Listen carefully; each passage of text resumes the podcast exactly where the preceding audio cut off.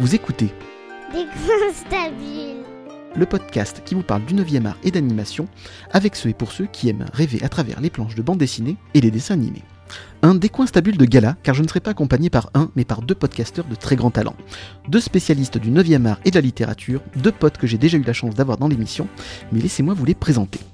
Il vous réchauffe au coin du feu avec sa voix et ses brillantes chroniques sur la littérature fantastique. C'est le maître de l'ASMR romanesque, je veux bien sûr parler d'Ethno des Annales d'Opale. Ethno, bonsoir. Salut, merci encore une fois pour l'invitation du coup. hein. C'est toujours un plaisir de t'avoir dans l'émission.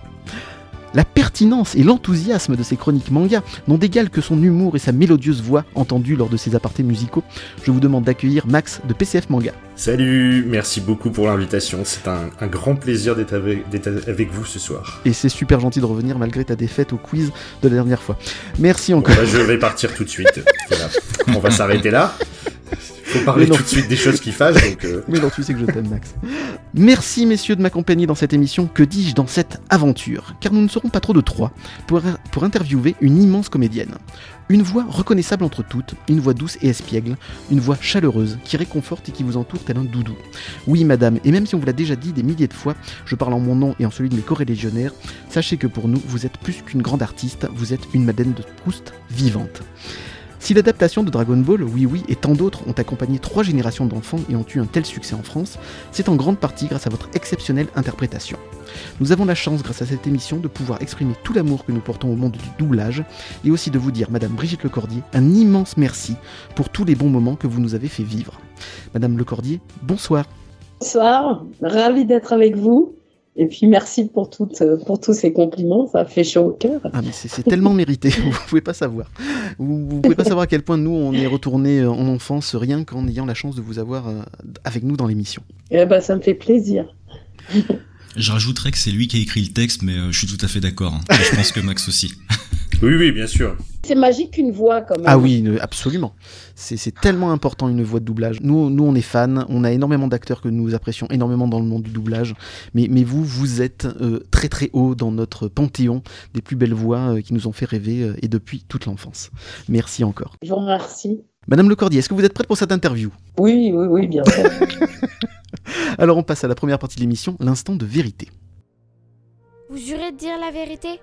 Toute la vérité? Rien que la vérité Alors levez la main droite et on passe à l'instant de vérité. Madame Lecordier, est-ce que devenir comédienne a toujours été un but pour vous? Euh, oui et non, en fait. Mhm. Euh, j'ai jamais souhaité être comédienne. En fait. D'accord. Moi, je voulais être clown au départ. Mhm. Vous avez Euh, fait l'école du cirque euh, bah, J'ai été clown. Mhm. Et en fait, il y a eu des glissements de terrain, euh, comme il arrive souvent quand on est artiste. Mhm. C'est-à-dire qu'on choisit pas vraiment. Euh, euh, on choisit pas son, son chemin, en tout cas. Mais en, en tout cas, on chemine. Mhm. Et, et, et du coup, ben voilà, moi j'ai cheminé, euh, euh, j'ai cheminé jusqu'à euh, jusqu'à être comédienne et puis euh, et puis à aimer partager tout ça, euh, euh, voilà, et puis m'exprimer comme ça et, Mhm. et, et voilà. Donc euh, en fait, j'ai commencé au cirque, j'ai j'ai euh, été très vite happée par le théâtre. Du Mhm. théâtre, je suis passée à la chanson.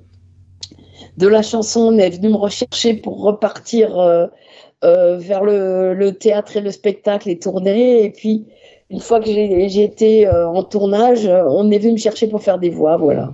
Ah oui. C'est drôle, hein ouais, absolument. ouais. C'est vraiment un chemin que je n'ai pas du tout choisi, Mhm. quoi. Et c'est grâce aux rencontres et aux possibilités dont vous avez eues. Et, euh, C'est ça. Et vous avez trouvé les votre opportunités. Ah, C'est amusant, ça. Vous avez trouvé votre voie. euh, On rencontre des gens qui t'amènent en disant Ah, Je t'ai vu dans tel truc, Mhm. j'aimerais bien travailler avec toi sur tel projet. Et puis, hop, c'est parti, quoi. Le, le- le tout premier projet euh, de doublage que vous avez fait, c'était lequel? Est-ce que vous en souvenez? Je suis toujours en train de me demander, mais euh, le, le premier, premier, premier où j'ai fait vraiment euh, mon premier essai où je me disais que jamais, jamais je ferais ce métier parce que c'était trop difficile. c'est- C'était sur un film, c'était euh, des enfants qui avaient enregistré un, un film. Mhm. Et euh, dans ce film, il y avait un, un monsieur qui s'appelait Poopsnagel ou Poopsnagel. Et le problème, c'est que les enfants étaient partis en vacances. Mhm. C'était le mois de juillet. Et euh, la, la chaîne dit Ah non, non, en fait, c'est pas Poopsnagel, c'est Poopsnagel ou l'inverse. Et, il faut tout changer. Et là, Punaise. euh, le doubleur qui était responsable euh, se retrouve sans les enfants. Et il entend parler de moi, je joue au théâtre, on lui a dit, il y a une fille qui a une voix de gamin qui est géniale, voilà ses coordonnées au, Mhm. au cas où et tout ça. Et du coup, il m'appelle et je me retrouve avec un type qui s'appelle Luc Hamet. Je sais pas si vous euh, Si, si, voyez qui si, c'est. bien sûr. C'est euh, le comédien qui a fait Mozart, qui a fait euh, Roger Rabbit, Ah. euh, Oui. Ah ouais, qui a fait ça, ouais. euh, Retour vers le futur et tout ça. Mhm. Ouais, c'est c'est Michael, Michael J. Fox. Oui. Exactement. Et lui a fait donc tous les grands euh, garçons et les hommes. Mhm. Et moi, j'ai fait tous les enfants et les femmes. Et on a changé tous les noms. Poopsnagel en Poopsnagel, puis l'inverse. voilà. Et sur tout un film. En Ça a dû être évitant les gens qui Ah oui, avaient euh, enregistré qui n'étaient plus là. Et là, mon- le doubleur me dit, écoute, euh, c'est super génial, c'est gé- super ce que tu fais. Je te jure, t'es une fille, tu vas bosser, quoi. Et moi, je suis rentrée chez moi, j'ai fait, oh, plus jamais ça, quoi. C'est trop dur. C'est technique, c'est pas pour moi. Oh là là, c'est l'horreur. Simon, il tient sa promesse. Et puis, il me met sur un téléfilm. Et puis, Mhm. et puis voilà. Et puis, tout s'enchaîne. Et tout s'enchaîne. Et, Me et voilà aujourd'hui. ma- malgré la peur, vous avez quand même réussi à trouver du plaisir à le faire ensuite, du coup. Oui, oui. Ouais, mais les premiers temps, c'était vraiment de la trouille Mhm. parce que faut vous dire que moi, je suis, euh, je suis dyslexique. Mhm. Et du coup, euh, c'est un vrai problème. De... J'avais un vrai problème de lecture et je me disais que jamais j'y Mhm. arriverais, quoi. Et en fait, euh... bah, en fait, on s'en fout. On s'en fout que je sache bien lire ou pas bien lire. Ce qu'on me demandait, en fait, c'était de bien jouer. Et donc, ma peur, elle était infondée. Mhm. Et, euh, et je suis tombée quand même sur des directeurs artistiques hyper bienveillants comme Pierre Trabot. Euh, qui, qui était aussi notre directeur artistique sur Dragon Ball et qui faisait Tortue Géniale Oui, mhm, tout à fait. qui était la voix de Woody Woodpecker, de Popeye et tout ça. Donc, euh, moi, ça me parlait, quoi, ce, ce monsieur. euh, C'était aussi quelqu'un que, que j'estimais énormément. Et, euh, et euh, il est venu vers moi, il, avait, il, a, il a senti la trouille que j'avais. Mhm. Et me- euh, il est venu me réconforter en me disant écoute, c'est super ce que tu fais, tu joues super bien. Euh, et euh, vas-y, quoi, vas-y, fonce. Max, tu voulais poser une question. Alors non, c'était une, un- je rebondissais tout à l'heure sur ce que vous avez dit. Donc en fait, vous dites que vous avez dû redoubler tous les enfants et vous avez pris des voix différentes alors pour tous les enfants? Ben oui, forcément, il devait y avoir des tout petits, des plus grands. Enfin, les âges étaient différents. euh, il y avait des garçons, des filles. Euh, mais c'était marrant, quoi. Mm. Et euh, ça, c'est génial pour un comédien à faire. C'est, vraiment du bonheur, quoi. C'est un bonheur de changer de personnage, mais est-ce que c'est vraiment un bonheur de changer de personnage aussi rapidement? C'est-à-dire que vous deviez les enchaîner, etc. Est-ce que ça- voilà, parce que autant changer de personnage, interpréter autre chose, c'est bien. J'adore les challenges. Ah oui. Franchement, euh, euh, plus c'est compliqué, plus ça m'amuse, quoi. Ah. Donc Là, êtes, pour le coup, ouais, Oui. il y a un sacré défi. Hein.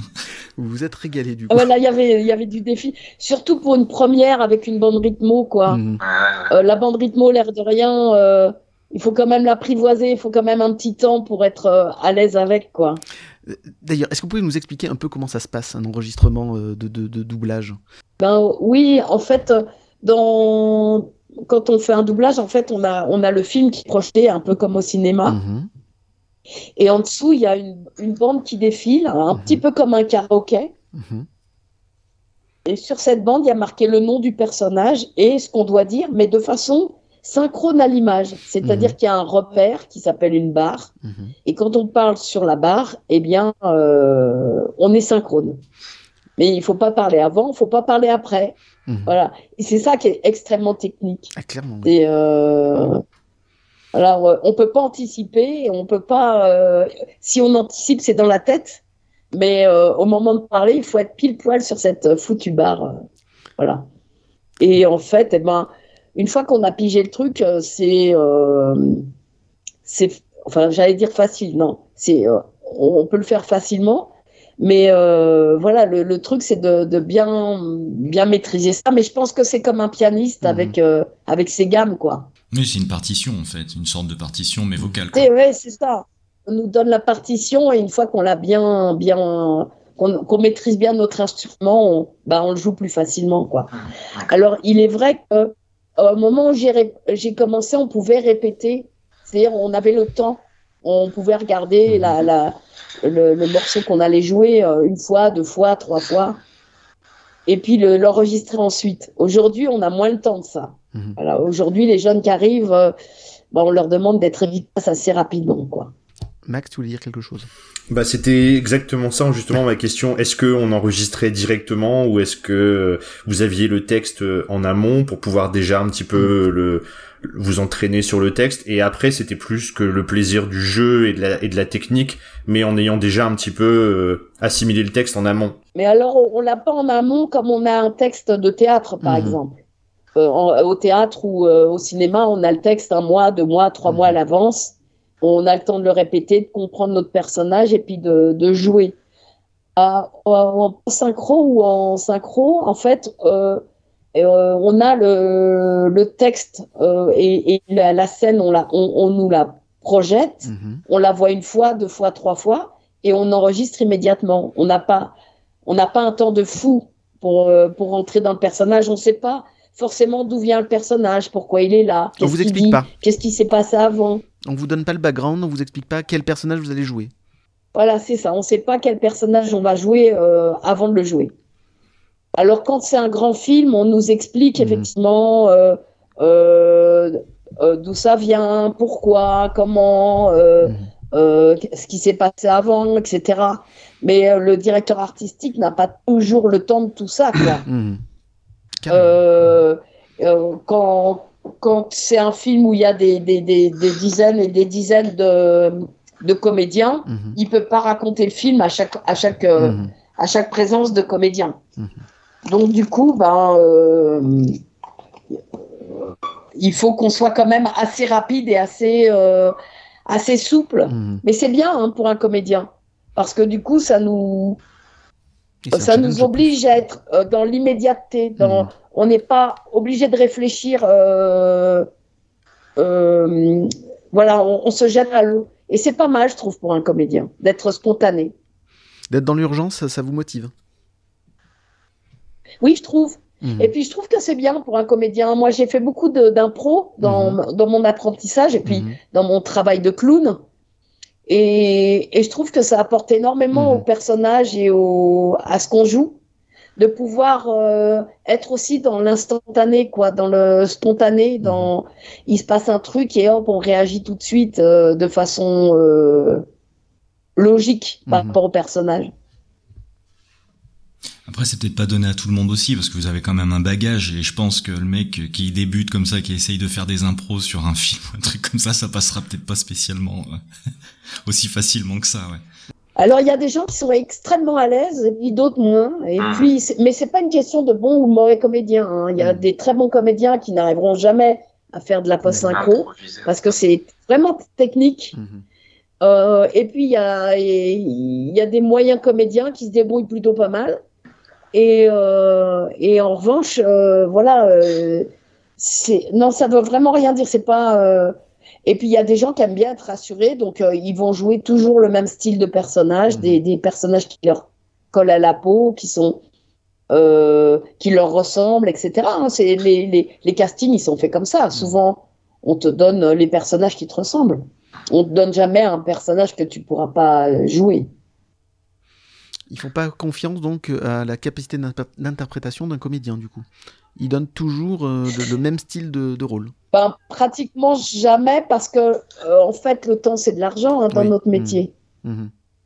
Donc euh, même si le comédien est capable de faire un truc euh, euh, qui est pas dans les choses dont on a vu faire avant, et eh ben en fait c'est rassurant de le, de le distribuer sur un truc qu'on l'a déjà vu faire, mmh. parce qu'on se dit, ben ça, il saura le faire. Mmh. Alors c'est dommage. Hein. Oui. Moi, mmh. quand il m'arrive de diriger, et quand je dirige, j'adore euh, bien sûr, m'as- m'asseoir sur les comédiens dont je suis sûre, mais aussi de donner des, des de prendre des risques, Mhm. si risque il y a, en donnant des choses un peu différentes à, à des comédiens, à des gens que j'estime.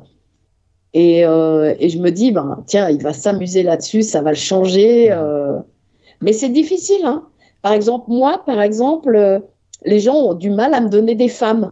Et quand on me donne une femme, on m'en- parle pendant une semaine avant, en disant, alors là, Brigitte, tu sais, ça va être une femme, comme si euh, j'étais pas une femme dans la vie. Oui, quoi. c'est ça. Euh, comme si j'ai. c'est- Mais c'est toujours étrange. Hein. Mhm. Je suis tellement un enfant Mhm. que. euh, Vous avez 10 ans pour les gens. On... ouais, c'est ça, on prend un risque fou en me donnant une nana, quoi. C'est c'est fou. hein. C'est incroyable. Et pourtant, j'ai de la bouteille, quoi. Ah bah Donc, t'imagines pour les jeunes euh, comédiens. Euh, Max, tu voulais poser une question Oui, bah c'était justement sur le fait de, de découvrir les personnages pratiquement en direct euh, sur des séries longues, par exemple comme Dragon Ball. Est-ce que justement euh, vous avez commencé à interpréter le personnage d'une certaine façon? Et par la suite, vu son évolution, vous avez pu vous dire ah j'aurais fait peut-être autrement si j'avais su la suite. Ah, c'est sûr. C'est c'est évident. Sur euh, Dragon Ball, on, on savait pas du tout où on allait. C'était hyper nouveau. Euh, on, on- au début, on comprenait rien. hein. Mhm. Vous y Euh, avez faut, cru? faut pas le cacher. hein. Vous y avez cru en Dragon Ball au début ou pas du tout? Moi, Oui. oui. Ah. Mais je crois que j'étais la seule. Ah oui. Excellent. Euh, avec Pierre Trabot. Mhm. Euh, Pierre Trabot qui... Mais en fait, parce que je portais ce projet sur le dos, euh, Son Goku, c'était personne d'autre que moi, quoi. Tout à fait. Et je sais pas si c'est le fait d'interpréter ce petit personnage qui fait que ça me l'a rendu familier. Mhm. Et c'était, pour moi, il était évident. Et, euh, et je me suis attachée tout de suite à ce personnage et à son environnement qui était mais tellement incroyable et tellement neuf pour nous tous, quoi. Justement, j'ai une petite question moi concernant Sangoku. Maintenant que vous l'interprétez plus, vous, vous le suivez quand même? Vous suivez ce qui ce qu'il fait, ce qui devient dans les séries qui, euh, qui viennent de sortir et tout? Ou alors vous l'avez complètement lâché? Non, en fait, je suis obligée de le, suivre dans la mesure où euh, je continue de- d'enregistrer sur Dragon Ball Mhm. avec mes autres personnages. C'est-à-dire que ben j'ai j'ai Petit Goten, Mhm. euh, bon, on m'a enlevé Trunks, je ne sais pas pourquoi, mais euh, ça je leur en voudrais à mort jusqu'à la fin de ma vie. Tu as bien raison. Ah non, mais vraiment, je trouve ça tellement dingue d'avoir fait Mm. ça. Euh, ils m'ont enlevé Videl aussi, Mhm. alors que c'était pour une fois une fille que je faisais avec ma voix Oui. naturelle. Absolument. Euh, C'est fou ça. C'est dingue, hein. C'est dingue. hein. Et- Ouais, et sans je- aucune explication, Vraiment, je n'ai pas compris quand ils ont. Sans aucune explication. Mm. C'est un monsieur de la Toé France qui m'a Mm. dit que ben lui, il aimait bien euh, laisser sa trace. Mhm. Et sa trace, c'était ça. C'était de de changer, de faire du neuf. Il y a trace et trace, vieux. oui. Euh, Ouais, ben, sa trace, voilà. Je lui ai dit que c'était une trace de caca. C'est ce que je pensais aussi. Mais c'est mais c'est d'ailleurs très perturbant Mm. pour les pour les fans parce que vous parliez vous avez vous êtes vous avez tellement mis euh, de vous dans le personnage de Sangoku. Mhm. Enfin moi pour ma part et je pense que mes copains ce sera pareil, Mhm. c'est impossible de regarder Dragon Ball Tout en. VO pour moi. Absolument. Ouais, c'est ça. C'est incroyable parce que les fans de manga maintenant aiment beaucoup regarder la VO sous-titrée. La VO. Ouais, c'est ce que je Mm. comprends. ouais. Mhm. Mais vous, vous faites Et partie c'est parce que vous avez des. grandi avec ça. Oui. Mhm. C'est Oui. possible. ouais. Oui, mais aussi parce que la, le- faut, faut dire aussi que le- la qualité du doublage à votre époque était quand même excellente aussi. C'est pour ça qu'on s'y est attaché. C'est pas non plus juste parce qu'on était petit, c'est parce ça. que c'était aussi excellent. Oui, c'est ça, bien sûr. Et en fait, on a eu un directeur artistique, euh, donc euh, Pierre Trabot, toujours, qui a été, euh, qui a été intelligent. Euh, c'est marrant parce qu'il était vraiment d'une autre euh, génération. hein. Mhm. Et euh, il a dit on comprend rien ce truc-là, mais on va le faire comme si on était intelligent et qu'on comprenait tout, et on va le faire bien. Mhm. Ce qui ne s'est pas passé sur tous les dessins animés de l'époque. Hein. Ken le, le survivant. Voilà, par exemple. Genre, par exemple. Voilà. Ben, Pierre a refusé de faire ça. Mhm. Et je trouve que c'était bien, en fait, cette espèce de, de, de reconnaissance de quelque chose qu'on ne connaît pas. Et qu'on on va essayer de, de, de s'en approcher au plus près et d'être au mieux. et, euh, et j'ai trouvé ça intelligent. Et d'ailleurs, ça lui a donné raison dans les années après. Hein. Mhm. C'est-à-dire que quand moi je suis arrivée au Japon pour la première fois, où on m'a euh, présenté mon homologue japonaise et que j'ai compris, euh, je crois que j'étais la première d'ailleurs à comprendre grâce à ça, euh, ce que c'était que Dragon Ball, c'était phénomène, euh, hein. j'allais dire Mhm. cet événement. C'est vraiment un événement, quoi. C'est ce, ce dessin animé tellement dingue. Mhm. Euh, ce que ça représentait pour les Japonais. Euh, quand tu arrives en France, j'ai expliqué tout ça à mes camarades, Mhm. euh, et ils en revenaient pas, quoi. Et je disais, mais je suis arrivée à l'aéroport, il y avait Goku partout. Quand je mangeais des frites, je mangeais les, les cheveux de Goku. Quand je, j'allais à la piscine, j'avais une serviette Goku. Quand j'allais, j'avais tout Goku, quoi, euh, au Japon. C'est Astérix pour eux. hein? Oui, C'est- ça. Le merchandising n'existait pas en France encore Et, à cette euh, époque-là, oui. Mm. Mm. C'est ça, il n'y avait pas de manga ici, Mhm. on, on connaissait pas du tout cette culture-là. Mhm. Et du coup, ben voilà, euh, euh, après, euh, j'avais le sentiment effectivement que c'était tiré certainement de, de contes chinois, etc.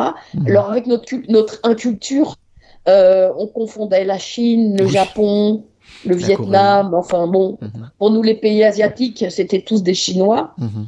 Donc, euh, bah, ça tombait bien là, en l'occurrence, puisque je connaissais le petit conte chinois de, de Goku, Mhm. de l'homme singe, Voyage Ah vers oui. l'Occident. voilà. Et du coup, bah, j'avais fait un, un lien entre les deux, qui est- et j'étais pas si loin de la vérité, en fait. Euh, Est-ce que Pierre Trabot euh, vous a donné d'autres conseils qui vous suivent encore aujourd'hui? Ben, Pierre, euh, ce qui nous a appris surtout, c'est et à respecter ce qu'on fait. Mhm. Et ça, je trouve que c'est vachement important. Euh, je, je me souviens, il y a des gens qui arrivaient sur le plateau de Dragon Ball parce qu'ils avaient été distribués sur un rôle ou un autre et qui disaient Ah, c'est quoi cette merde? Et Ah. Pierre, euh, il y avait un silence et Pierre disait Tu sors. Mhm. Mm. Carrément. Le mec, Mhm. plus jamais il était Mhm. là. Ce qui fait que Pierre a fait son équipe entre Patrick Borg, euh, euh, Legrand, euh, Claudie Céline, euh, Marc Le Serre, Philippe Ariotti et moi, et puis euh, Claudie Chantal. Euh, il savait qu'il pouvait compter sur nous. Il disait J'en veux pas d'autres. On Mhm. va se débrouiller entre nous. On va faire ça. On le fera bien. Et je suis heureux de faire ça, quoi. Et c'est chouette, hein. Mhm.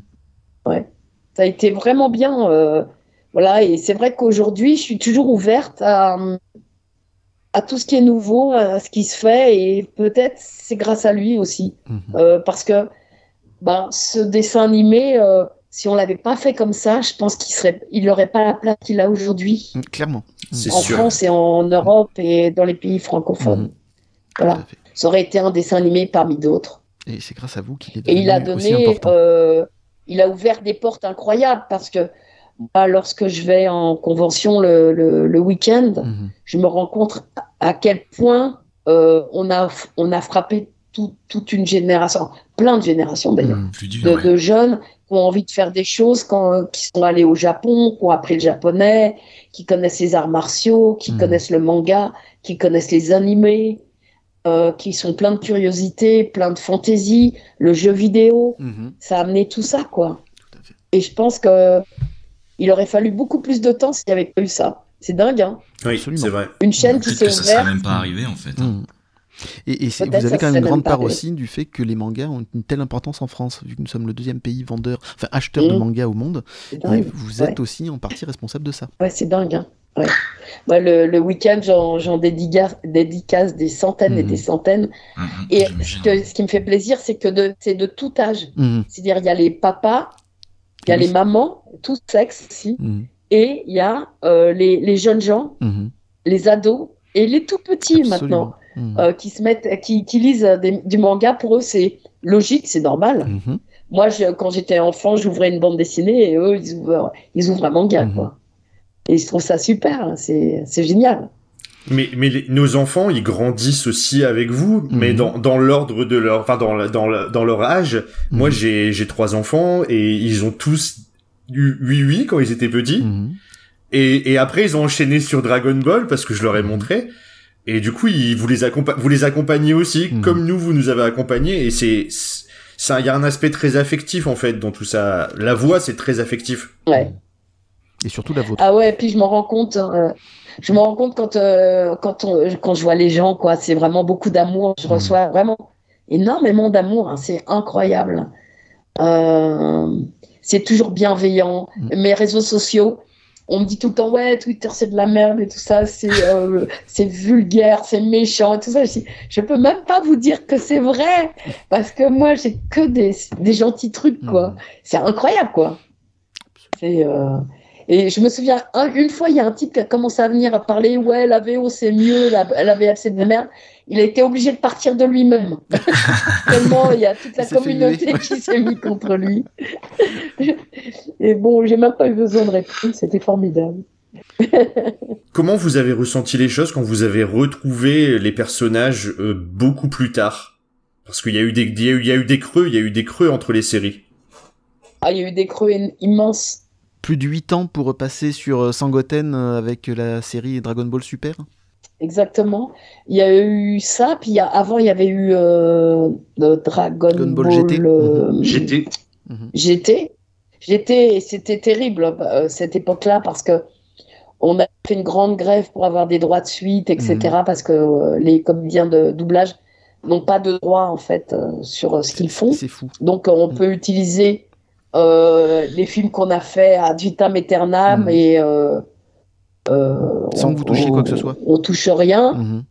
Voilà. Alors aujourd'hui, euh, on, on a gagné, un petit, on a perdu, mais on a gagné un petit peu. C'est-à-dire que euh, sur les, les, les produits européens, on a, euh, on touche des droits. Mais Mhm. pour vous donner un ordre d'idée, sur Oui Oui, par exemple, Mhm. sur une année, je touche 15 euros de droits d'auteur. Oh, c'est honteux. C'est incroyable. Ça va pas me payer ma piscine. Hein. Oui, clairement. et, et d'ailleurs, j'ai cru comprendre à un moment donné que euh, vous aviez tourné euh, donc euh, un doublage sur, je me rappelle plus quel, quel dessin animé ou quel film d'animation, mais il a été totalement redoublé derrière sur vos voix, etc., avec de nouveaux acteurs. Comment c'est possible ça? Bah, ça, c'est possible. Ben, il y a Disney qui a fait ça. hein. Mhm, Il y a Disney qui a fait ça, euh, notamment sur Blanche-Neige. mhm. Parce que, euh, ah, comment s'appelle cette comédienne que j'adore? Euh, euh, Merde, son nom vient juste de m'échapper. Ah, ça va me revenir. Mhm, la comédienne qui, Lucie Dolène. mhm, Lucie Dolène faisait Blanche-Neige. Et euh, vous savez, euh, un jour mon Tout prince viendra. On la connaît tous cette chanson. Ouais. C'était Lucie Dolène qui la chantait parce que Lucie était une extrêmement grande euh, chanteuse Mhm, dans les années euh, avant-guerre. mhm. Elle était jeune et, et c'était une chanteuse très connue. Et, euh, et après, quand il y a eu le doublage qui est arrivé, Mhm. elle a fait du doublage. C'était la femme de Jean Constantin. Et, euh, et puis Lucie euh, a fait Blanche-Neige, qui a été utilisée pendant des, des, des décennies, euh, mis sur euh, des Oui. cassettes, puis des DVD, puis Absolument. tout.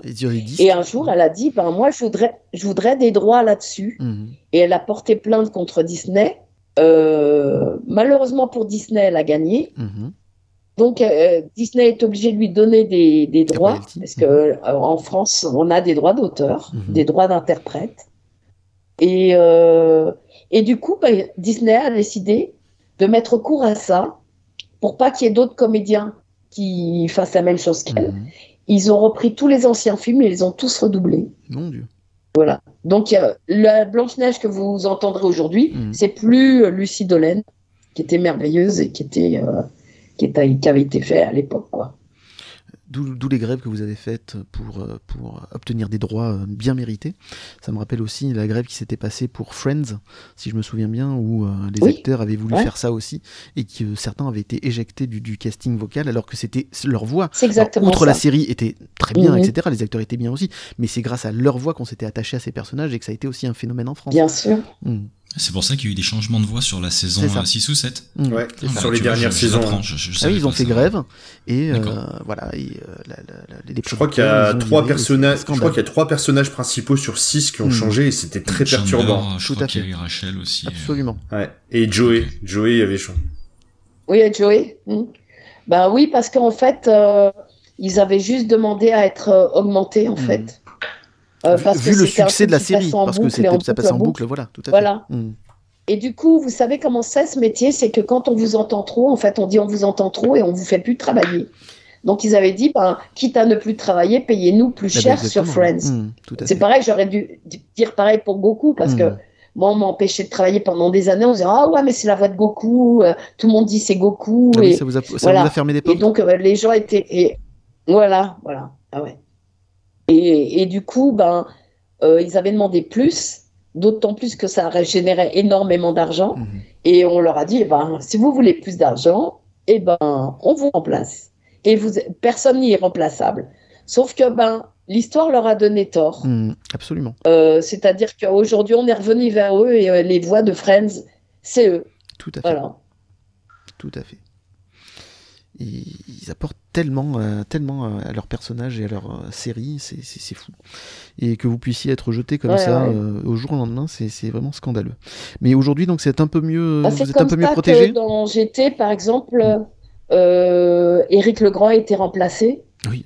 parce qu'on était, on sortait de la grève. hein. Mhm, Donc moi, j'ai enregistré toute seule, mhm, Goku toute seule, mais on- personne m'a dit que les autres seraient pas là. tout à fait. Mhm, Euh, et comme Pierre Trabot venait de décéder, mhm, euh, il y avait un changement de directeur artistique et tout ça. Donc je me retrouve toute seule, je me dis, ah ben les, les temps ont changé, on, on va travailler différemment. Mais pas du tout en fait. Mhm. C'était pour garder Goku, qui ne pouvait pas me, me changer moi, et virer les autres.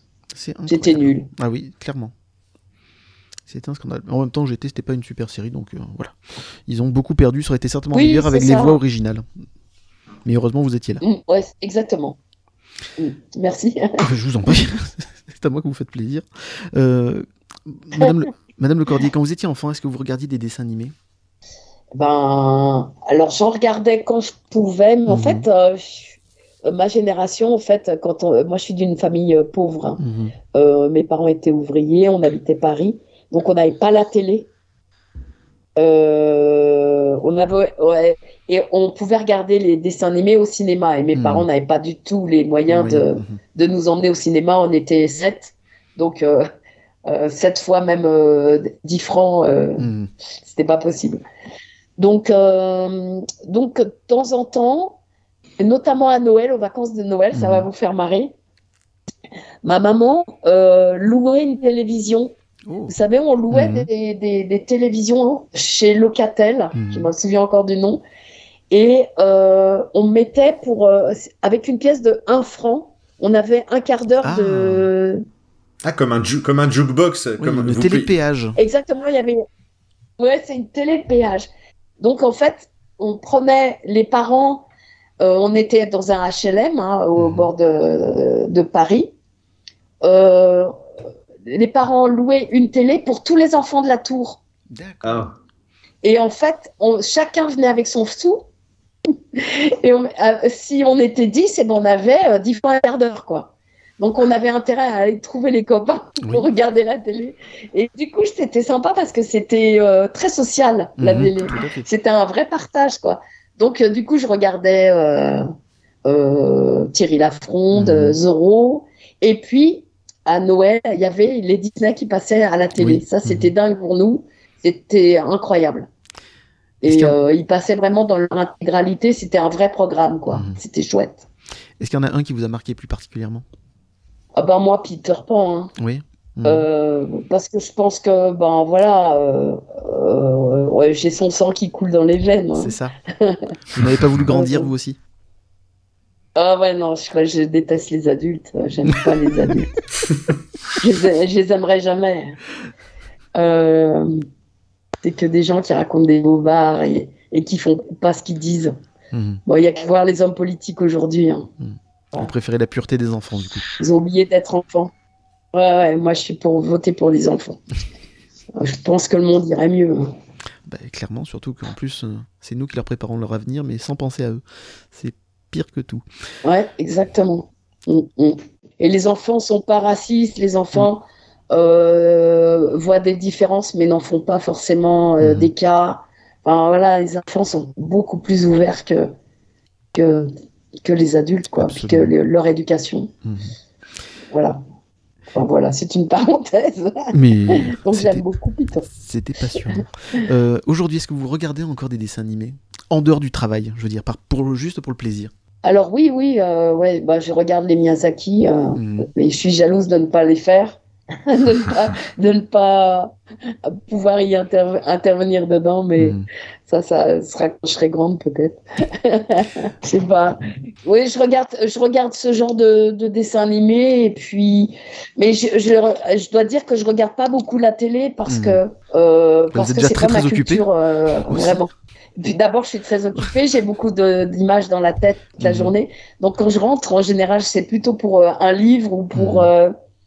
Euh, cela dit, euh, de plus en plus sur, sur YouTube aussi, je regarde des, des, Mhm. des choses, mais plutôt des reportages ou des gens qui me racontent des, des choses euh, que je ne connais pas. euh. voilà, toujours la curiosité. Si vous voulez un jour vous mettre au podcast, on a quelques bonnes adresses, hein, si vous voulez. Bah, en fait, j'aimerais bien, en fait. ouais, Ah. Mais alors, je fais tellement de choses. je- Oui, tout à Ouais. fait. Max, tu avais une question à poser. Alors bah justement, vous parlez de, Hayao Miyazaki que vous appréciez.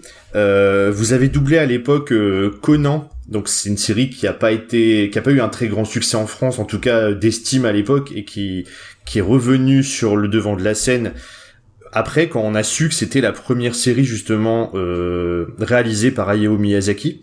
Est-ce que vous vous êtes rendu compte quand vous avez fait le doublage que ce dessin animé était spécial, il y avait une particularité, une qualité spécifique que vous avez peut-être retrouvé après euh, chez, lui, chez Hayao Miyazaki. Ah oui, oui. Ah oui, je suis tombée amoureuse euh, immédiatement de, de Conan, fils du futur, sans connaître du tout son réalisateur, hein, parce qu'on se posait pas du tout ce genre de, de questions à l'époque. C'est vrai qu'à part Disney, euh, on connaissait rien du tout euh, dans, les réalisateurs des dessins animés. Et puis effectivement, après, quand j'ai enregistré Conan, c'est pour moi c'est un, un, un de mes meilleurs souvenirs de, de dessins animés et de- d'a- d'animés. Avec tout ce que vous avez fait, c'est un de mes meilleurs souvenirs. Ah oui, oui, oui. Euh, vraiment, j'ai adoré euh, doubler ce, ce petit héros. Et puis, euh, euh, j'avais le sentiment de faire quelque chose de magnifique Mhm. quand je l'ai fait la première fois. Et puis, j'ai eu la chance euh, de côtoyer des gens qui étaient amoureux de, de ce même produit et qui m'ont, qui se sont donné les moyens de le redoubler quelques années plus tard et qui Oui, sont revenus vers moi Mhm. en disant bah tu vas le diriger et euh, ben tu, tu vas trouver ta bande d'acteurs et du coup j'ai pris les mêmes acteurs qu'au qu'au départ Mhm. sauf euh, ben, quelques-uns qui, qui avaient disparu malheureusement et puis euh, et puis quelques choix qu'il a fallu faire parce que à l'époque vous savez quand un comédien était pas libre ben on en prenait un autre Mhm. euh, c'est comme ça que je me suis retrouvée euh, bah, souvent remplacée par Jackie Berger, que j'adore d'ailleurs. Donc moi, je suis allée remplacer Jackie Mhm. ou Annabelle Roux. Et, euh, et du coup, ben, euh, je- on a fait une vraie équipe et on a fait un doublage avec les mêmes personnes du Mhm. début jusqu'à la fin de, de Conan. Et là, je me suis rendu compte à nouveau, alors on était dans les années 90, je crois, Mhm. que c'était vraiment un chef-d'œuvre. En le doublant encore, j'ai dit, mais vraiment, euh, mon sentiment, il est vraiment fondé, quoi. C'est vraiment euh, novateur, intelligent. euh, Mhm. ça parle de l'écologie avant, avant tout le monde, euh, de, de la guerre dans le monde. hein. Aujourd'hui, c'est terriblement euh, avec d'actualité. Mhm.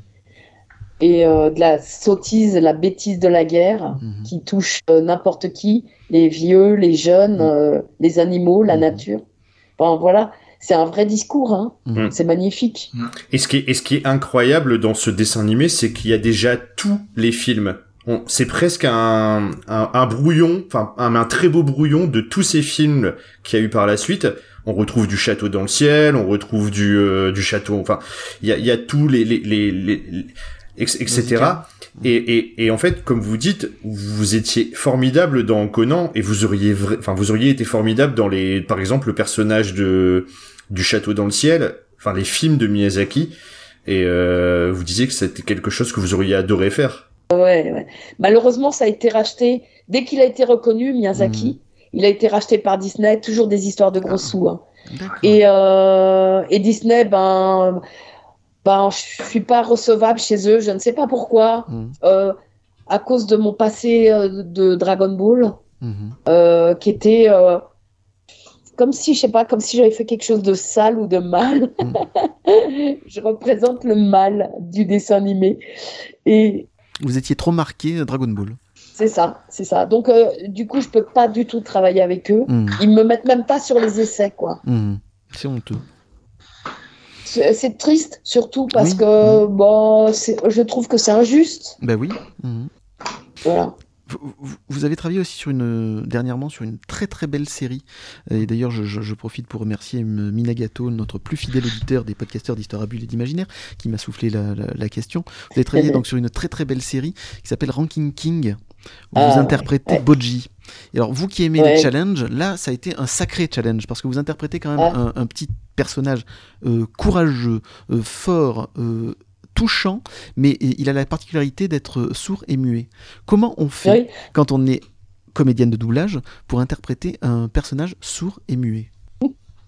Eh ben, eh ben, on l'écoute, on le regarde, et puis euh, c'est un vrai challenge de pouvoir exprimer quelque chose sans les mots, Mhm. juste avec des onomatopées et puis des des euh, des sons qui vont faire que euh, on va essayer de se faire comprendre.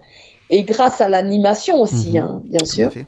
Je pense que euh, on a réussi euh, le challenge avec euh, Bodji, quoi. Mhm. Et je suis contente parce que il y a plein de gens qui m'ont dit oh, oh là là, mais c'est quoi ce personnage qui parle pas? C'est nul. Je dis non, non, arrêtez de dire que c'est nul. C'est génial. Ah Ça oui. me fait hyper plaisir. Euh, parce que c'est un vrai personnage. Vous le rendez tellement touchant. C'est Ouais. superbe. Moi, je, je me régale à regarder cette série. Et je voulais vous dire, merci. merci. pour votre travail parce que en effet, vous le rendez encore plus touchant que, que, que ce qu'il est à l'écran. Il pas me si fait mes- euh, penser beaucoup à Gohan, en fait. Mhm. Et, euh, et du coup, ben voilà, je me suis inspirée euh, ben, du japonais parce qu'en japonais c'est pas mal, mais euh, c'est c'est japonais quand même. Mhm. Les sentiments sont pas les mêmes que chez nous. hein. Mhm. Et euh, j'arrive toujours à y mettre ma petite touche de, de sensibilité. Mhm. C'est ce qui fait euh, mon fort et euh, ça, ça, voilà. Et on- je crois qu'on l'entend bien et ça me fait vraiment Oui, plaisir. hein. Tout à fait. Ça me fait vraiment plaisir. Ethno, je crois que tu as des questions à poser. Ouais, alors je suis désolé les gars, c'était pas au menu celle-ci, mais vous aviez dit tout à l'heure que vous lisez beaucoup. Qu'est-ce que vous lisez du coup? Ah, je lis toutes sortes de, de choses. Je, je lis essentiellement du roman en fait. D'accord. et beaucoup de romans euh, d'ailleurs, c'est-à-dire euh, des romanciers africains, des, des romanciers japonais. Hein. Mhm. Euh, je crois que j'ai tout dévoré les, les premiers Murakami jusqu'à ce qu'ils soient à la mode. Une fois à la mode, ça m'intéresse plus. C'est dingue, c'est con, mais je peux pas faire autrement. Mais mais voilà, et je parcours le monde en littérature et j'aime beaucoup. D'accord. Il y, a- il y a un dernier livre qui vous a touché particulièrement? Euh, Qu'est-ce que j'ai lu récemment? Euh, Ben, j'ai euh, j'ai lu un livre, alors je me rappelle plus de l'auteur, c'est euh, euh, euh, une auteure allemande, ça s'appelle Trudy Lanen, Euh, et c'est euh, l'histoire d'une petite jeune fille qui est, qui est naine et qui, est, euh, en- qui vit en Allemagne à l'époque euh, de la montée du nazisme. Mhm. Et du coup, on fait pas du tout attention à elle parce qu'elle est naine, on la voit pas. Et du coup, elle est témoin de tout. Et c'est vachement, vachement bien. Et on voit vraiment le mécanisme de, de la montée du fascisme. Euh, J'espère que ce sera pas la même Oui. chose chez nous. Mais ça, ça ressemble tellement à Mhm. ça, euh, ce qu'on ce qu'on vit, que voilà. C'est terrible. Je, je mettrai les références sur le site de l'émission. Dans ce goût-là, je peux vous conseiller aussi, je pense que vous l'avez lu du coup, un bouquin qui s'appelle La Vague. C'est par un auteur allemand aussi, je sais pas si ça vous parle. Il y a eu un film Ça qui a été tiré parle. de cette série, de ce, de ce roman. Ouais, c'est c'est euh, c'est en fait une expérience sociale qui est faite sur une classe justement euh, avec des élèves, des jeunes, et avec euh, justement la montée d'un d'un d'un système politique un peu dur et qui a- qui arrive en fait à la fin au climax avec euh, un événement qui fait que bah on est carrément dans euh, bah dans, dans un dans un système totalitaire et tout ça et en fait à, à la base il me semble que c'est tiré d'une d'une expérience sociale et euh, je- il est très rapide il se lit très La vite et euh, la vague ouais Ouais, je- j'en ai entendu parler, mais tiens, je, je vais, je vais me le noter parce que. À ce qui paraît, le film est très bien aussi. Mm. Oui, il y a une pas- adaptation. j'ai- ouais, il y a une adaptation, mais par contre, ça, j'ai pas, j'ai juste lu le bouquin, moi, perso. Donc après, moi, je vais vous parler d'un truc un peu moins cérébral, hein. Je suis désolé. Non, mais faut des. Oui, d'autant plus que là, ça devrait vous parler parce que j'ai récemment, donc c'était, euh, c'était plus ou moins euh, un drôle de défi, on va dire, qu'on nous a lancé. C'était de parler sur la chaîne euh, de Oui Oui et de la fusée. Oui. Et euh, justement, vu que vous avez doublé ce personnage, pendant mes recherches, en fait, pour l'épisode, euh, il se trouve que j'ai euh, j'ai trouvé que le personnage de Oui Oui à l'époque a été vraiment sévèrement critiqué, donc j'ai plus euh, les, les propos qui avaient été tenus euh, à l'époque, mais ça avait été vraiment quand même super violent. Et vous, je voulais savoir ce que vous, alors déjà ce que vous pensiez euh, de Oui Oui, votre, le rapport que vous avez à lui, et surtout si vous pensez qu'il était capable d'aller dans l'espace. Parce que c'est important quand même. Ben euh, oui, oui, déjà, il, il vit au pays des jouets, donc je pense que dans les jouets, il y a plein de fusées. Et je suis sûre que oui, oui, euh, comme euh, c'est un, un de mes copains préférés, euh, je pense qu'il a la fusée de Tintin. Donc forcément, Alors je je vais vous spoiler, je suis désolé, mais en fait c'est une fusée qui est faite avec des poubelles, un cône et des triangles. C'est MacGyver, oui, au pays des jouets, tout. ils en ont trouvé avec euh, Bouboule, du coup, et euh, ils n'arrivaient pas à décoller, donc c'est c'est- c'est Potiron qui a mis un petit peu de magie, puis du coup ils se sont en- envolés euh, pour aller choper des étoiles. Voilà, un peu de magie, ouais. Ouais, ouais. Bah, D'ailleurs, je me demande s'il n'y a pas eu un truc justement, parce que maintenant, euh, oui, oui, il est vachement techno. hein. Euh, il a, il a quand même un avion, il a une bagnole, un hélicoptère. Euh, donc je pense que ouais, il est capable d'avoir une fusée. Ouais, ouais. Après, c'est une question de fric. Hein. Ça dépend de Potiron combien il lui donne d'argent de poche. Quoi. Je sais pas vraiment s'il a beaucoup de fric parce qu'il a l'air un peu yori. Bah, chaque course c'était 6 sous Ah, oui. avant. Ah ouais, c'est pas c'est pas rien non plus. Hein. Donc c'est pas rien 6 sous. Hein.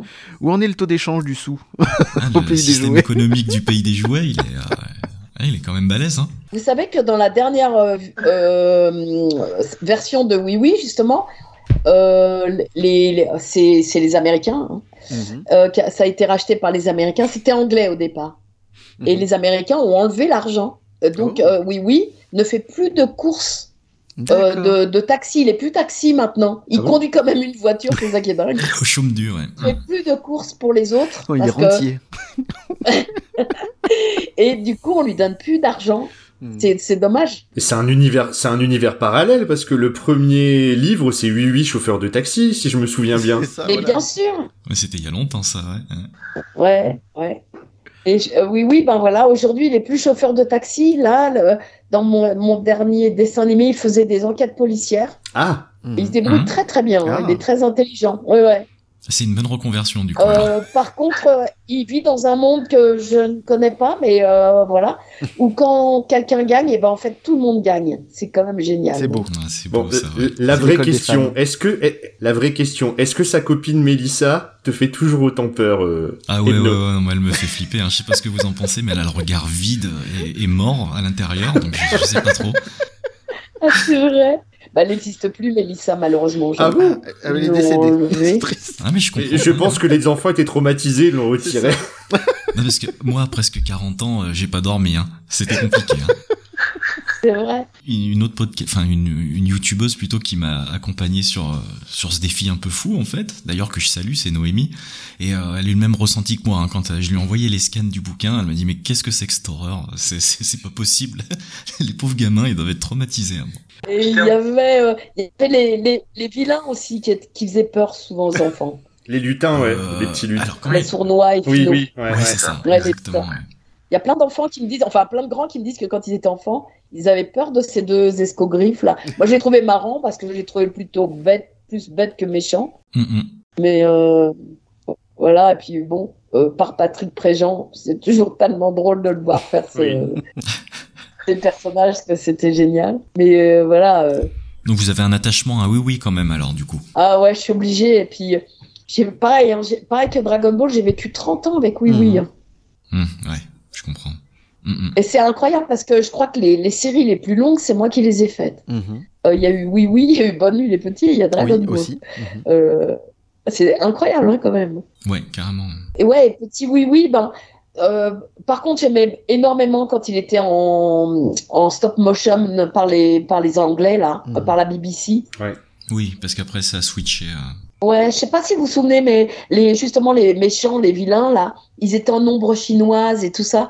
C'était assez inventif, euh, créatif. Mhm. mhm. Euh, J'aimais bien ce côté-là. Mais en même temps, c'était derrière un. Euh, Tout en sous-entendu. Ouais, c'est ça. C'est, euh, on le montrait pas forcément. Euh, après, en 3D, forcément, on montre tout. Hein. Mhm. Dis, c'était rigolo de voir Patrick, Patrick Préjean euh, découvrir, disant Waouh, c'était comme ça ma maison alors Parce que, évidemment, euh, pendant des années, on avait la maison de Potiron, mais on s'arrêtait devant, quoi. On n'est jamais entré dedans. Et d'un seul coup, on entre dans les maisons, on voit ce qu'il y a à l'intérieur, etc. Moi, j'ai ma chambre et tout, et c'était hyper drôle, quoi. Et euh, on était comme des gosses euh, quand il y a eu la 3D. On disait Oh ouais, t'as vu la forêt où ça mène? Oh, on prend le train, allez, viens, tu viens. On va prendre le train. Ouais, c'est découvrir un monde en fait qui Mm. était caché quoi. Absolument. Euh, Ouais. Dis-moi ce que tu voulais me demander.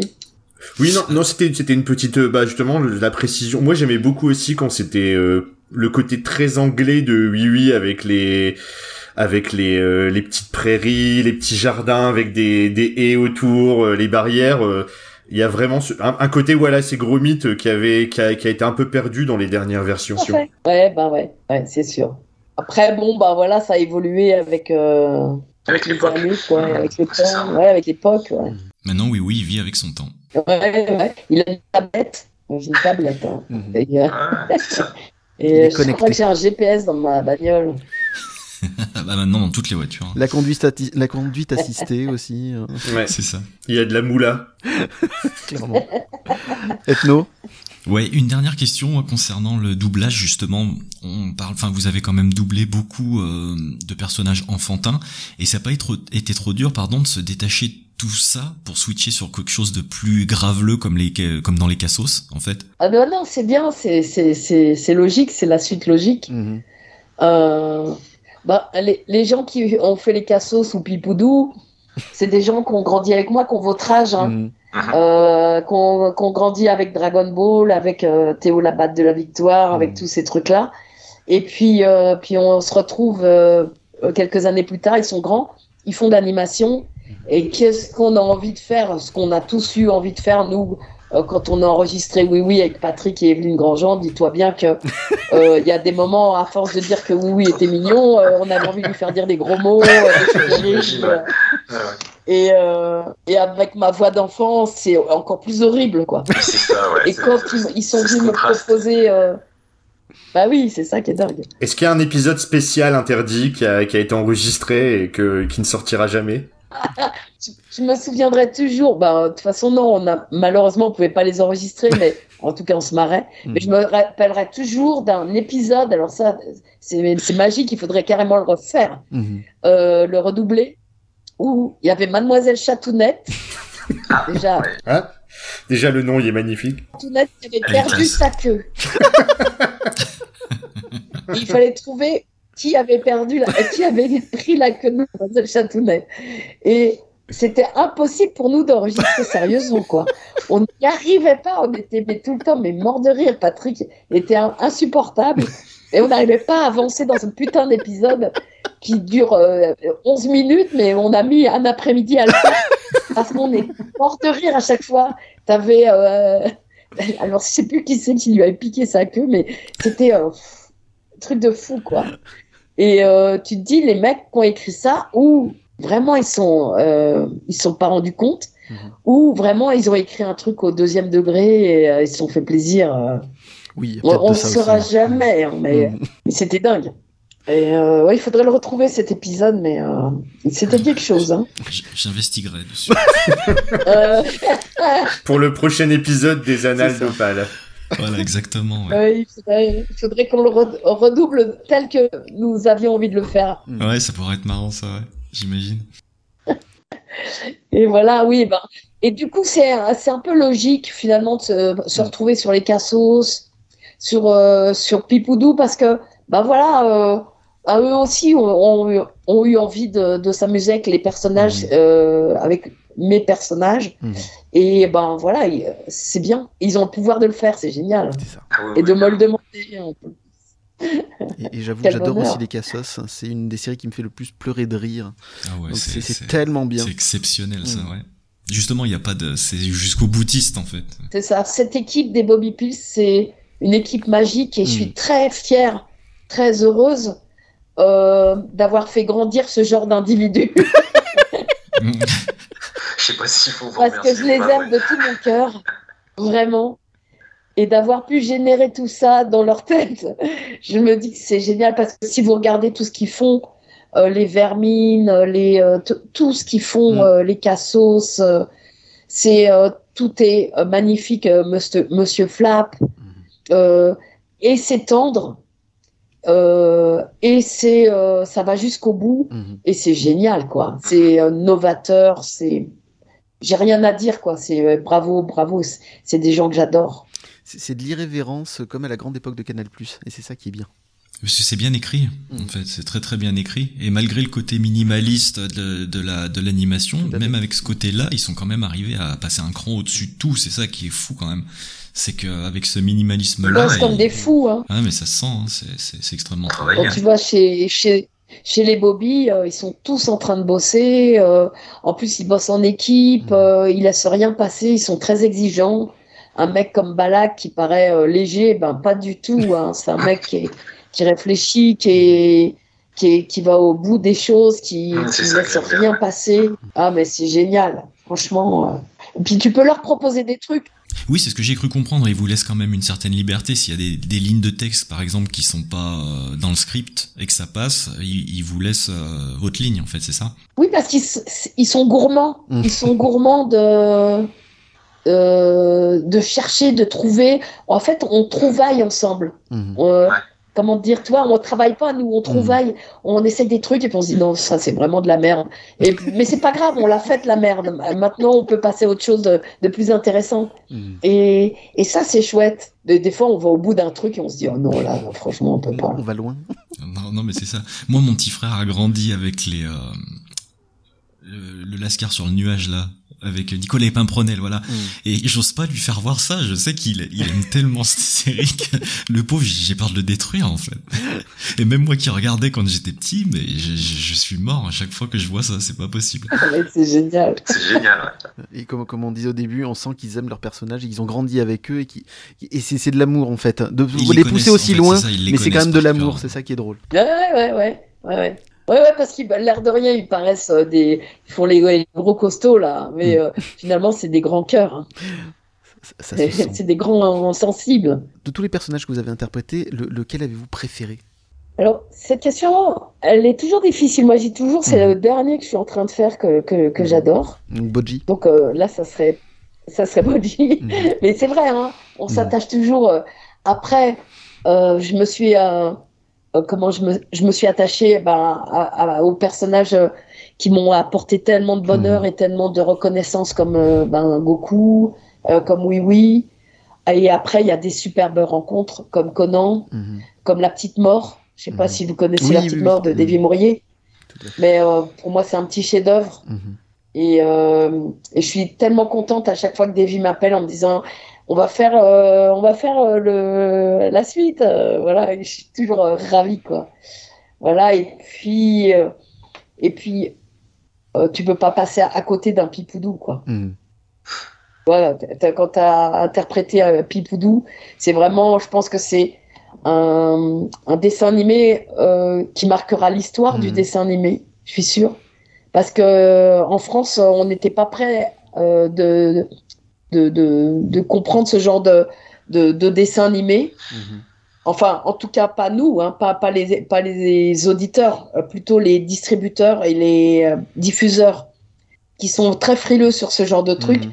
Et avec Pipoudou, ils se sont rendus compte à quel point c'était important pour euh, bah, justement pour les gens qui regardent et à quel point bah, on, on peut parler de tout en dessin animé. Mhm. Que le dessin animé est un vrai média. Tout à fait. C'est euh, voilà. Où vous placez Ninou dans vos personnages Ah préférés? Parce que j'ai découvert ça euh, grâce à votre euh, chaîne YouTube, dont on Dans encore minutes après. Ninou, ben, il a un statut spécial parce que Ninou, c'est moi, quoi. C'est Mm. Ninou, c'est Brigitte. Alors, Euh, est-ce qu'on peut juste expliquer le concept de Ninou? Parce que c'est juste Ouais. fabuleux. C'est. c'est- des canulars téléphoniques que Mhm. j'ai fait avec ma voix d'enfant. Mhm. Et j'ai appelé des gens, des gens au hasard, comme ça, pour leur proposer des problématiques de la vie. Mhm. Euh, et en fait, euh, ce qui est génial avec ce petit programme, c'est que tu te rends compte que, bah, en fait, les gens, ils sont formidables. C'est ça. Et c'est vrai qu'on vit dans un monde de pourris avec euh, que des. Tu allumes les informations, tu vois que des gens cons, méchants, bêtes, brutes. Et tu allumes Ninou et tu vois que des gens hyper gentils, bons, attendrissants, euh, intelligents, euh, essayant de se mettre à la hauteur de. etc. Et ça, c'est génial. Et du coup, euh, j'ai eu la chance de tomber sur un producteur qui a mis mes canulars téléphoniques en dessin animé. Mhm. Et j'avais très peur au début. J'ai dit, oh là, ça va être nul. Toi, le mec, il va imager ce que je dis. euh, pff, ça va être redondant. voilà. Et mon producteur m'a dit, mais tu me connais pas assez, Brigitte, pour me pour penser que je ne ferais pas ce genre de choses. Et je dis, si, mais comment veux-tu faire autrement? Il me dit, ben, on va faire autrement. Il a trouvé un type qui s'appelle Nicolas Guyotto, qui est réalisateur et qui a fait ce petit Ninou, qui a réalisé ce Ninou. Et je suis vraiment tellement fière de ce programme. Mhm. Alors, c'est des petits deux minutes et demie euh, que vous pouvez retrouver sur ma chaîne YouTube. Tout à fait. Je mettrai les liens. Et ouais, merci. Et, euh, et franchement, ça réconcilie avec l'humanité. Exactement. C'est d'une douceur et d'une chaleur. C'est super mignon. J'adore énormément cette, petite série. Et, toi, une fois de plus, les chaînes de télévision, c'était une fois de plus trompé en pensant que, ben, puisque Ninou a 4 ans, Mhm. ça s'adresse aux enfants de 4 ans. Et pas du tout. Et moi, je disais, mais oui, un, un enfant de 4 ans peut le regarder Mhm. et s'identifier, ça lui fera plaisir, il croira qu'il est Ninou. Et, et c'est vrai, j'ai des enfants de copains qui co- connaissaient Ninou par cœur, Mhm. qui le savaient mieux que moi d'ailleurs. Et euh, en revanche, je leur disais, non, moi je m'adresse à mes fans, aux gens qui ont grandi avec moi Mhm. et qui vont savoir que derrière Ninou, il y a Brigitte. Mhm. Et c'est ça qui va les faire marrer. De savoir, euh, de voir à quel point euh, on a envie de rêver. Parce que c'est un peu le petit prince, ce Ninou, quand même. C'est Peter Pan, c'est le petit prince. C'est un petit, un petit personnage. C'est un enfant qu'on rêverait d'avoir. Mhm. Et, et d'ailleurs, vous savez, quand on fait des, des, des canulars téléphoniques pour euh, les chaînes de télé ou de radio, Mhm. on est obligé de rappeler les gens après pour leur dire bah, c'est un canular, nana, acceptez-vous de Mhm. nana. Et en fait, quand je rappelais les gens, eh ben, les gens voulaient pas le savoir.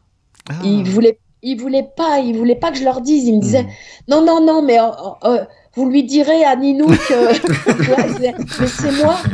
En tout cas, il était bien le gamin. hein, vous lui direz. Hein, euh. Et j'arrivais pas à, à Il voulait pas y croire. décroche. Il voulait plus m- Mhm. pas m'écouter moi, Brigitte. C'était Ninou. Ils avaient eu Ninou au téléphone. Point barre quoi. Et ça, c'est c'est magique quand même. Hein. Et est-ce qu'il y a un épisode de Ninou qui vous a touché particulièrement? Oui. euh, J'aime beaucoup l'épisode de la sirène. Mhm. où euh, j'ai appelé une fille qui était euh, qui travaillait dans une comment ça s'appelle euh, vous savez les trucs pour les touristes une- un office de tourisme Mhm. euh, dans le sud de la France je me rappelle plus trop où. Et je l'appelle parce que en fait Ninou il a un peu triché c'est les vacances scolaires. Il a dit à ses copains qu'il allait en vacances chez sa grand-mère au bord de la mer mais en fait il n'a pas de grand-mère au bord de la mer il sait pas du tout ce que c'est la mer donc il appelle l'office de tourisme pour que la dame lui explique ce que c'est la mer, qu'il puisse raconter des balivernes à ses Mhm. copains. Et donc euh, j'appelle la dame et je lui dis c'est euh, c'est comment la mer? Alors elle me dit oh bah la mer il y a de l'eau, il y a des poissons, euh, il y a des bateaux. voilà. Alors je dis ah bon c'est tout? Elle me dit bah oui qu'est-ce que tu voulais? Alors je dis bah moi je croyais qu'il y avait euh, je sais pas moi des pirates, des sirènes, des machins et tout. Et là paf elle rentre tout de suite dans mon jeu, elle me fait Ah, mais si tu veux, moi je peux faire la sirène. Et, et elle me dit Mais comment t'as euh, t'as eu mon téléphone? Alors je dis Ben, en fait, c'était marqué, je dis tout le temps, c'était marqué sur le frigo, tu sais, les, les trucs qu'on colle sur les frigos. Ah oui. Et, et du coup, ben, c'est logique, le gamin, il peut faire le numéro qu'il y a sur le frigo, quoi. Et du coup, je lui dis, si j'ouvre la porte du frigo, est-ce que tu es dedans et est-ce que tu es une sirène? Est-ce que tu deviens une sirène? Elle me fait oui. Et hop, elle joue immédiatement la sirène. il faut s'imaginer le truc, c'est qu'autour d'elle, il y a ses collègues. Oui, c'est ça. Tout à fait. Et elle, elle, elle joue avec Ninou. On a joué, mais pendant un bon moment. Et en fait, il se trouvait que cette fille était chilienne. Ah. Tu vois, elle avait un petit accent euh, sud-américain.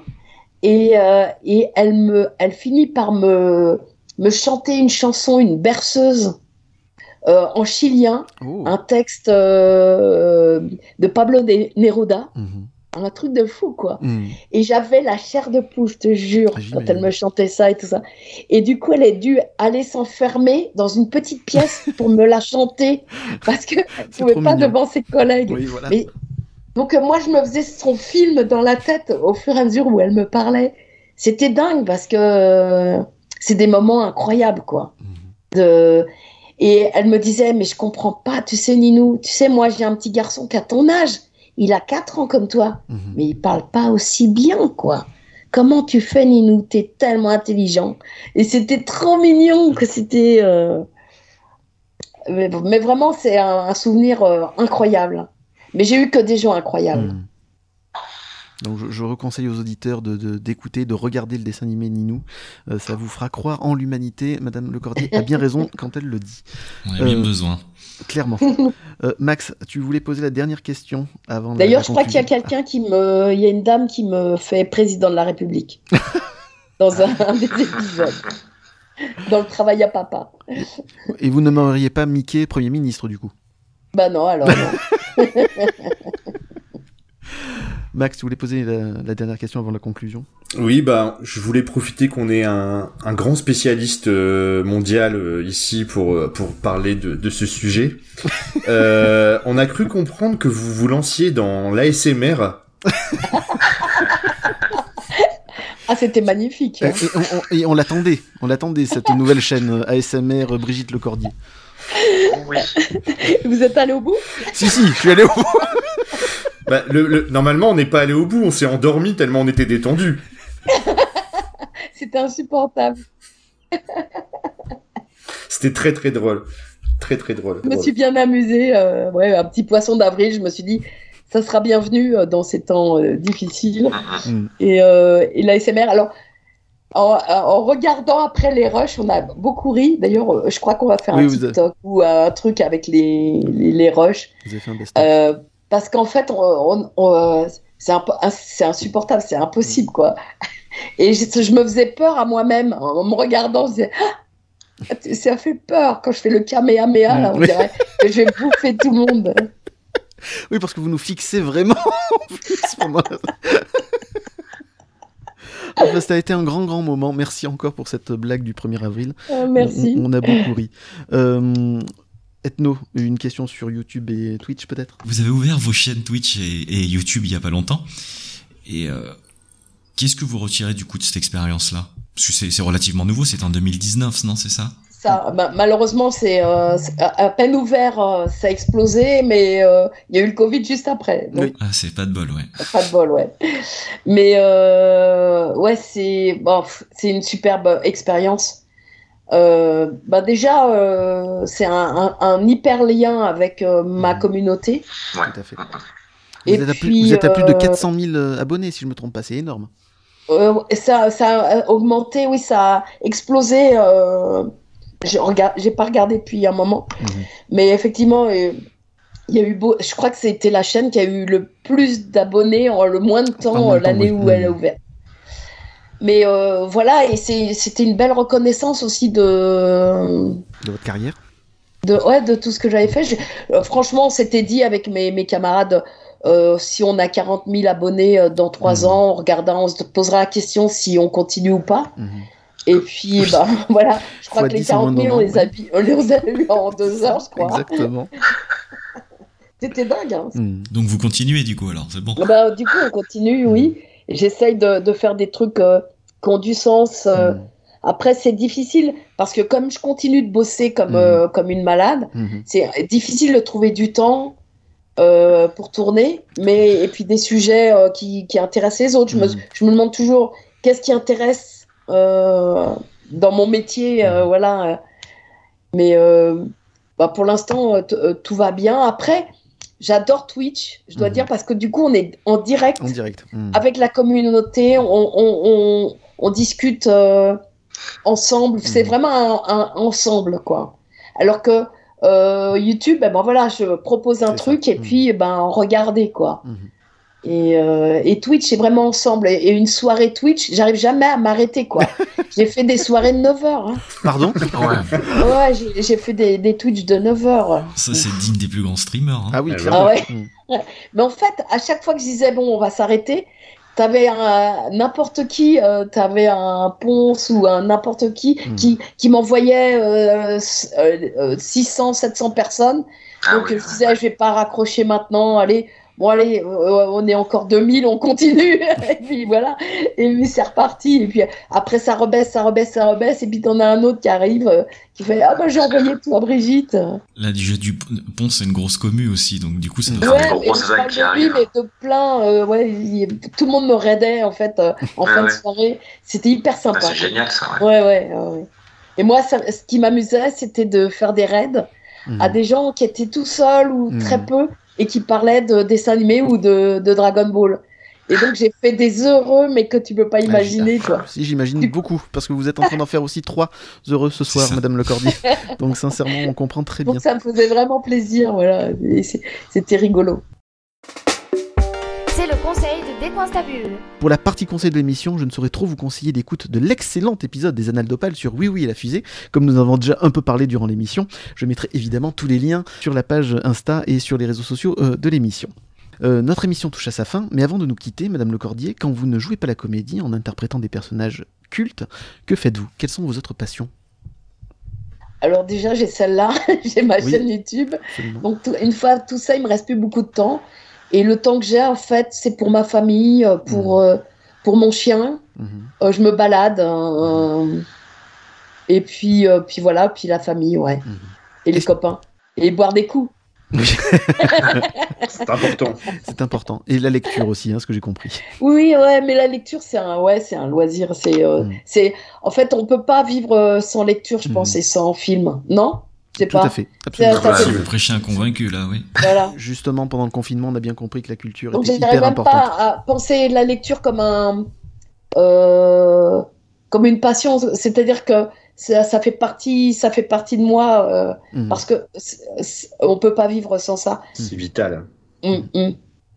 D'ailleurs, je me permets juste de glisser que Peter Pan, euh, c'est l'une des prochaines émissions qu'on enregistre. Ah, Voilà, je dis ça juste comme ça, ça sera une analyse de texte. Voilà. très bien. Je glisse ça comme ça. Hâte d'écouter l'émission. Euh, Madame Le Cordier, est-ce qu'il y a un acteur ou une actrice de talent encore méconnu que vous aimeriez faire découvrir à nos auditeurs? Oh alors là, j'en sais rien. Ben, en- en- dans mon monde de la synchronisation euh, Mhm. et du doublage, euh, je travaille chaque jour avec des comédiens qui m'étonnent Mhm. et qui sont des grands comédiens qu'on ne connaît pas mieux parce Mhm. que ben souvent ils ont joué dans des petites troupes de théâtre, etc. Mais qui sont des grands comédiens quand même. Et, et tous ces tous mes camarades euh, qui font du doublage sont des grands comédiens. Donc on, on peut ouvrir euh, les caméras vers eux et, et peut-être les faire tourner aussi. Mhm. C'est dommage que ce soit si cloisonné. euh. Mhm. Eh bien, merci Ethno euh, des Annales d'Opale et Max PCF Manga d'avoir co-animé avec énormément de talent. Je voudrais vous féliciter encore. Bah, merci. Vous à avez toi été très, très bon. Merci à toi pour l'invitation et, et merci beaucoup à, à Madame Le Cordier. Voilà. Moi, je suis Et Merci. un immense merci, très, à très, vous. très, très touché d'avoir Pour votre euh, pu discuter avec vous. Mhm. Eh ben, j'ai... attends, je vais allumer ma, ma caméra histoire de vous dire oh, bonsoir. Je suis dans le noir là, du coup. Ouais, vous fais vous, des gros c'est- bisous et puis, Merci beaucoup. euh, et puis à, À à une prochaine. fois, n'hésitez pas. Oh ben, on n'hésitera pas. possible. C'est gentil et merci, Merci. encore Merci pour votre pour générosité et surtout dans les conditions d'enregistrement assez particulières parce que voilà pour la troisième fois vous avez eu le Covid et vous avez quand même accepté de participer ce soir à l'émission. Merci, Ah, ça merci, change rien, merci. ouais, en fait, il faut, faut vivre avec. hein. Je crois Mm, que là, tout à fait. euh, on n'a pas le choix. Mais vous auriez pu vous reposer, vous avez préféré passer euh, plus d'une heure, presque une heure vingt euh, avec euh, trois zigotos qui ont grandi avec vous et encore merci. Madame Le Cordier pour tout ce que vous nous avez apporté, pour tout le bonheur que vous nous avez donné. Bonne depuis tant à d'années. Merci, Merci pour tout. Merci. Bonne merci soirée, beaucoup. merci encore. bisous. À bientôt. Au revoir. bientôt. Bonne soirée. Ciao, ciao, revoir. ciao. On se donne rendez-vous prochainement avec de nouveaux invités. Et si ça vous a plu, abonnez-vous à notre podcast. Si c'est le cas, pensez à laisser des étoiles et des commentaires sur votre plateforme de podcast favorite. Ça me fera très plaisir et ça me motivera encore plus pour les prochaines émissions. Si vous voulez connaître les actualités de Décoinstabule, suivez-moi sur Instagram, Facebook et Twitter. À noter que ce podcast fait partie du collectif des podcasteurs d'histoire à bulles et d'imaginaire, composé de 7 autres émissions parlant de manga, comics et littérature. N'hésitez pas à venir les découvrir et à discuter avec nous de votre passion sur notre Discord. Générique et effet sonore David Rampillon, jingle Loulou, Boubou, Lily, Max, présentation, réalisation et montage, moi-même, Aurélien. Je vous dis à bientôt pour un prochain épisode.